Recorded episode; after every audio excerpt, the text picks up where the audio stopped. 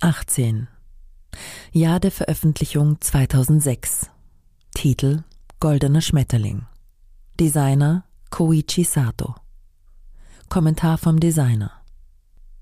In der Antike glaubten die Menschen, dass die Toten als Schmetterlinge wiedergeboren werden, diese wunderschönen, geflügelten Insekten, die aus ihren harten Puppen schlüpfen und durch die Luft schweben, sind uns auch heute noch ein Rätsel.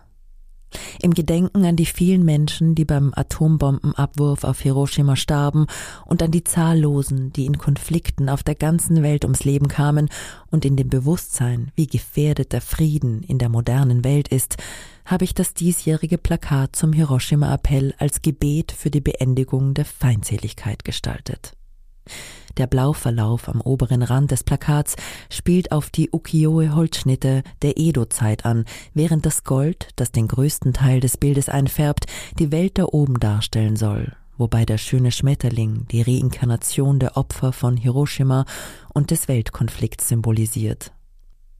Die Schmetterlingsform folgt den stilisierten Mustern, die in den als Koezo-Bon, Koezo-Bücher und Saga-Bon, Saga-Bücher bekannten Publikationen zu finden sind, die von der Momoyama-Periode 1573 bis 1603 bis zur frühen Edo-Periode 1603 bis 1868 erhältlich waren und die ich liebe.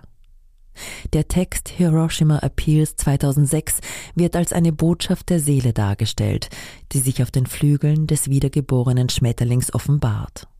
Die Kugel, die der Schmetterling zu verteidigen sucht, steht sowohl für den Wunsch nach Frieden in unseren Herzen als auch für unseren Stern, die Erde.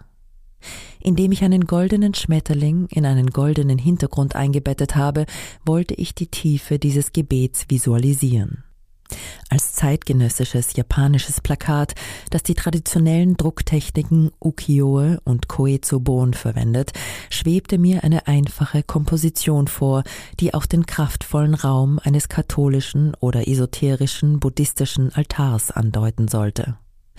Ich hoffe, dass dieses Bild von vielen Menschen gesehen wird und dass sie es so interpretieren können, wie sie wollen.